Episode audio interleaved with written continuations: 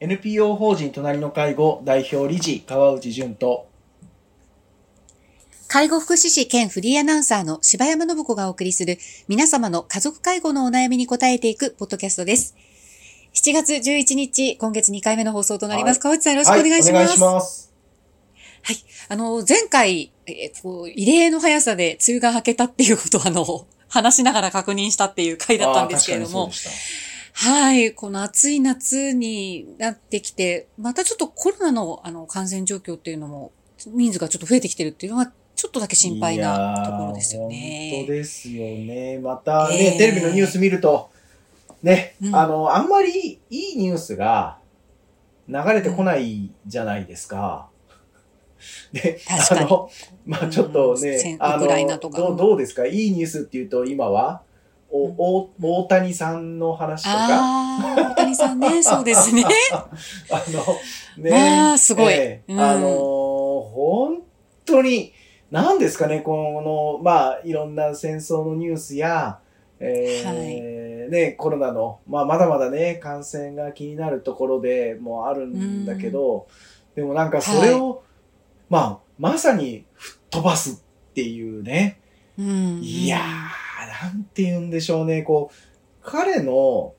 その、ええ。まあ、ごめんなさい、私野球が好きなので、あの、なんかこう、ついね、はい、存じてます。ここに、あーありがとうございます。あの、熱くなるわけなんですけど、あの、なんていうの、えープレイいねプレイスタイルっていうか、うん。なんだろう、その、心地いいんですよね。うん。あのーあね。ええあのーで、なん、なんだろう、近い、その、打者で立ってて近いボールが来ても、全然、あの、爽やかに、むしろピッチャーに、あの、うん。ちゃんとアイコンタクトをしてたりとか、うん。うん。うん。あとは、ランナーとして出てて、あの、はい。たまたま、その、うんタッチした、あの、グローブが顔に当たっても、なんか全く、それを意に返さないというか、むしろ、こう、ジョークで返せるような、う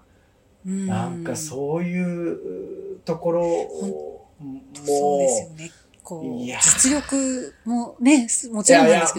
すけど、人間性みたいなところをね。う、なんか、いや、日本、日本人として誇らしいっていう、ね、勝手に日本人として誇らしくなるっていうか、そのね、勝手に日本人というカテゴリーで自分たちもどうだみたいな気持ちになってみたりとかですよ。あの、ホームランを打ってるのも今年はねチームがね、あ。うんあの、苦戦してる中だから余計光るというかね。まあまあね。まあだからチームが強かったらうんも。っと勝ってるんじゃないかっていう、なんかそっちもなんか考えちゃうわけです。けど、まあでもね、おおっしゃる通りで、まあ、あのチームだから二刀流として出られてるんじゃないかっていうのも、まあまあ確かにそうなわけなんですけど、まあでも、ねホームランがエースになって。ええ、そうですね、ホームランは、ん。ねとても、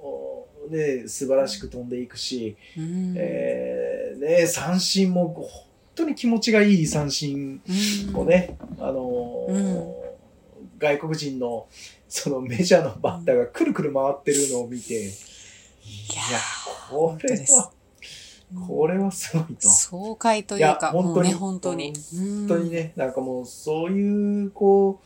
う、ね、なんかいいいいことというか、まあ確かにね、ええあの感染も気になるんですけど、で、数字を、まあ以前よりは一喜一憂しなくなったとはいえ、うん、まあやっぱり気にはいはないった時にも、まあでも、いいことを思ってあまりそこに執着せずに過ごせたらいいんじゃないかなって、私は思うんですけどうんね。そうですね。なんか夏休みとかね、やっぱり楽しみな季節でもありますから。そうですね。うん。本当に。うん。まあね、あの、いい方に考えられたらいいんじゃないですかね。あの、梅雨も早く明けたし、ええええ。あのーまあ、いろいろ配慮だったり気をつけたりしながらも、はい、出かけられたらいいんじゃないですかね。うん。そうですね、ちょっとマスクね、外していい空気も吸いたいですしね。そね。その通りです。うんはい。はい。そんな形でね、はい。本当に、あの、熱中症とかね、気をつけて過ごしていただきたいですけれども。そうですね。はい。はいはい。で、今回、あの、川内さんが選んでくださったニュース、前回に続いて、まあ、ヤングケアラーに関するあのニュースにはなりますが、えー、2018年に愛知県の豊川市の住宅で母親を殺害した罪などに問われていた男に、懲役6年の判決が言い渡されたというニュースです。えー、男は精神障害の母親を介助する、いわゆるヤングケアラーでした。豊川市の無職、青谷良樹被告は2018年、自宅で母親の優子さん、当時55歳の首を両手で絞めて殺害し、2021年10月までのおよそ3年間、遺体を衣装ケースに入れ、押し入れの中に放置した罪に問われていました。青谷被告は精神障害のある優子さんを10代の頃から解除するヤングケアラーで、これまでの裁判で検察側は強固な殺意に基づく危険な犯行と指摘し、懲役8年を求刑し、一方の弁護側は執行猶予付きの判決を求めていました。17日の判決で名古屋地裁岡崎支部は、高校生の頃から母親の対応を強いられ、我慢が限界に達したというのは理解できる。としながらも、意思決定は短絡的で強固な殺意があったなどとして懲役6年を言い渡しました。東海テレビで放送されたニュースなんですけれども、あの前回のこう、やっぱこととかん引き寄せて考えたときに、やっぱりこういう、あの、なんていうんですかね、世間から全くこう、顧みられない、2、3年間こう、放置していた、遺体を放置していたような家庭がこう顧みられないというか、存在していないかのようになっている、なんか姿を垣間見ちゃった、垣間見たようなあの気持ちになったんですけども、どうご覧になりましたか？ね、そうですね。まあ、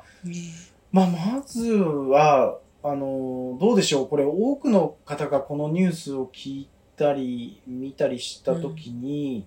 うん、ああ、そんなに大変なご家庭というか、あの、辛い事件が起きてしまったんですね、と。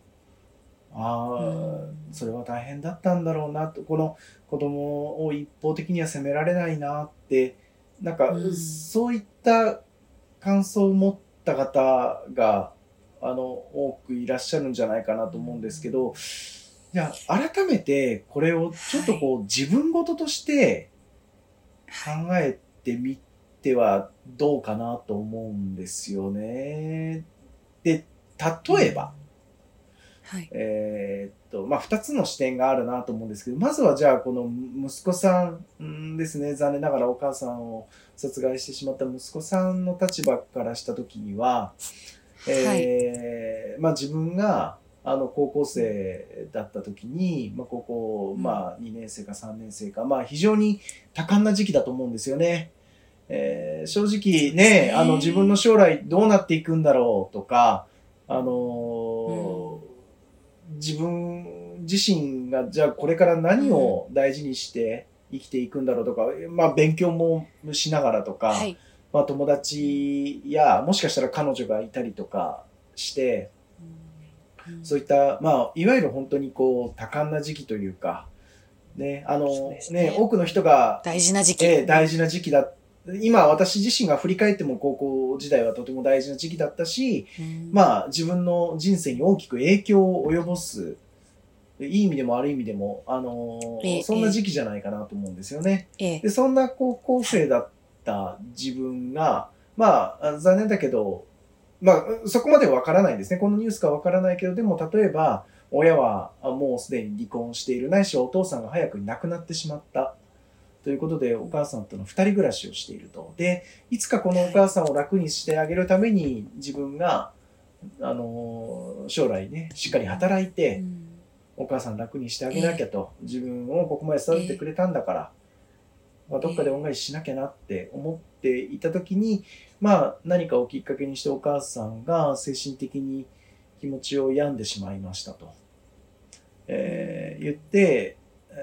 で、だんだんだんだんそのお母さんが夜眠りづらくなったり、だんだんその、なんでしょうね、夜中もずっと独り言を言っていて、で、急に怒り出したりとか、えー、自分に向かって何かその、もう私は死にたいみたいなことをこう強く訴えてくるようなことが増えてきた時に、えー、当然ですけど高校生である、ね、男の子はまあ動揺しますよね。あの、平気ではいられないですよね。いや、そ,、そんなことお母さん言っても僕は学校あるからじゃあねとかって、なんか、そう、そうはなかなかなれないわけですよね。だから、ね、あの、アルバイトを辞めるかもしれないし、部活を辞めるかもしれないし、時には学校を休むかもしれないし、まあ、申し訳ないけれども、なんかお母さんのために自分って就職しづらいなとか、なんかそんな気持ちも持ったかもしれない。申し訳ないっていう気持ちでですね、あの、なんかお母さんのもと離れられないというか、まあ、自分のことはもう考えられないみたいな、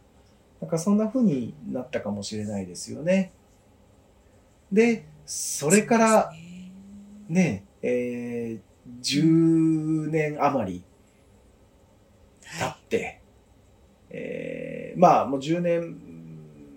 あんまり経った今、この事件がまあ分かったわけですけど、まあ、おそらく7年、8年ですかね、えー、の間、お母さんのケアをずっとしてきた中で、いろんなことがあって、自分と同年代のね、あの、同級生たちは、もう社会でそれなりに活躍してたりとか、結婚して子供がいたりとか、した時に自分って一体何なんだろうとか、これからどうやって生きていけばいいんだろうとか、そう思った時に、こうなったのはお母さんのせいじゃないかとか、または、このもうこれ以上自分はお母さんをケアができないから、お母さんを手にかけて自分もとか、またはお母さんからとにかくもう殺してほしいみたいなことが本当に例えばあったとか、なんかもういろいろ想像はするんですけど、じゃあ、その感覚とか世界みたいなものを、こう、想像ををしていくと、なんでしょうね。なんか、いつ自分に起きてもおかしくないんだなって思うんですよ。あの、いや、結果は、あの、お母さんを、うん、殺めてしまったと。お母さんの首に手をかけて殺って、殺めてしまったっていう、非常に、こう、私たちの日々生きてる日常生活からはだいぶ、遠くのことのように思うんだけど、でも今のような順序があった時には、決して私たちが、あの、全く考えられない選択肢ではないと。で、これ、えっ、ー、と、じゃあ自分が母親だったらどうなるのか。まあ、父親としてもそうかもしれないですよね。自分の配偶者が早くに、残念ながらいなくなってしまって、えー、子一人、親一人の状況の中で自分が、精神的にダウンした時のその行く末ってどうなるんだろうって言うと、うん、じゃあね自分の子供からこう殺められてしまう可能性もあるんだっていうのに気づいてもらえるんじゃないかなとも思ってていやだからあのー、まあね、今みたいな話からちょっとね、お伝えしたいのは、いやもう決して対岸の日ではないんですよと。もう私たちの生活の実なぎのその先のとこでも起きてることなんですよと。で、残念ですけど、おそらくこれからこういう事件は私は増えると思うんです。あの、日本の社会的な構造から考えて、えー、まあ、あんまり言うのもあれですけど、段階の世代の方が、要介護になりやすい年齢に入るのがこれからなので、えっ、ー、と、私たちが家族のケアを、の、えーをしなければならない確率が格段に上がっていくのはこれからだし、またそれが一人ではなく複数人になっていく。という確率が上がっていくのもこれからですと。といった時にじゃあ家族のケアをこう家族の中で抱え込みやすい資質というか考え方が私たちの中に今あるんだとしたら、あのこういった事件が増えるヤングケアラーという方々も増えていく。でそのヤングケアラーが介護していく中でこういった結末を迎えてしまうみたいなことですかね。っていうものは、えー、確率から言ったら増えるでしょうと。で、じゃあその増えることを抑制するには私たちの一人一人の気持ちというか気づきですね、えー、抱え込んではいけないんだなっていうことをこう気づける、えー、そしてその自分の周囲にもしそういう風になりそうな人がいたら声をかけられるような、まあ、そういうことがない限りは増えるでしょうと、うん、800万人ですからね。段階の世代って。あのすごいですよ。そうですね。すごいですよね。だから、そこに向けて私たちって今からやっぱりちゃんと準備したいなって思いましたね、このニュースを見て。いや、もうこれもだから構造的に起きてることじゃないですか？って私は思いました。そうですね。はい、あの、この結果だけを見るんではなくて、この始まりがあったっていうことをね、ね考えなくてはいけないということですね。そうですね。はい。うんうんはい、ありがとうございました。はい、したあの、またね、これは、あの、続けてね、あの、取り上げていきたいと思いますので、でね、またよろしくお願いします。はい、お願いします。はい。皆様の家族介護に関するお悩みを募集しております。ラジオネーム、年齢、性別、家族介護のお悩みを、ラジオアットマーク、老人介護 .com までお送りください。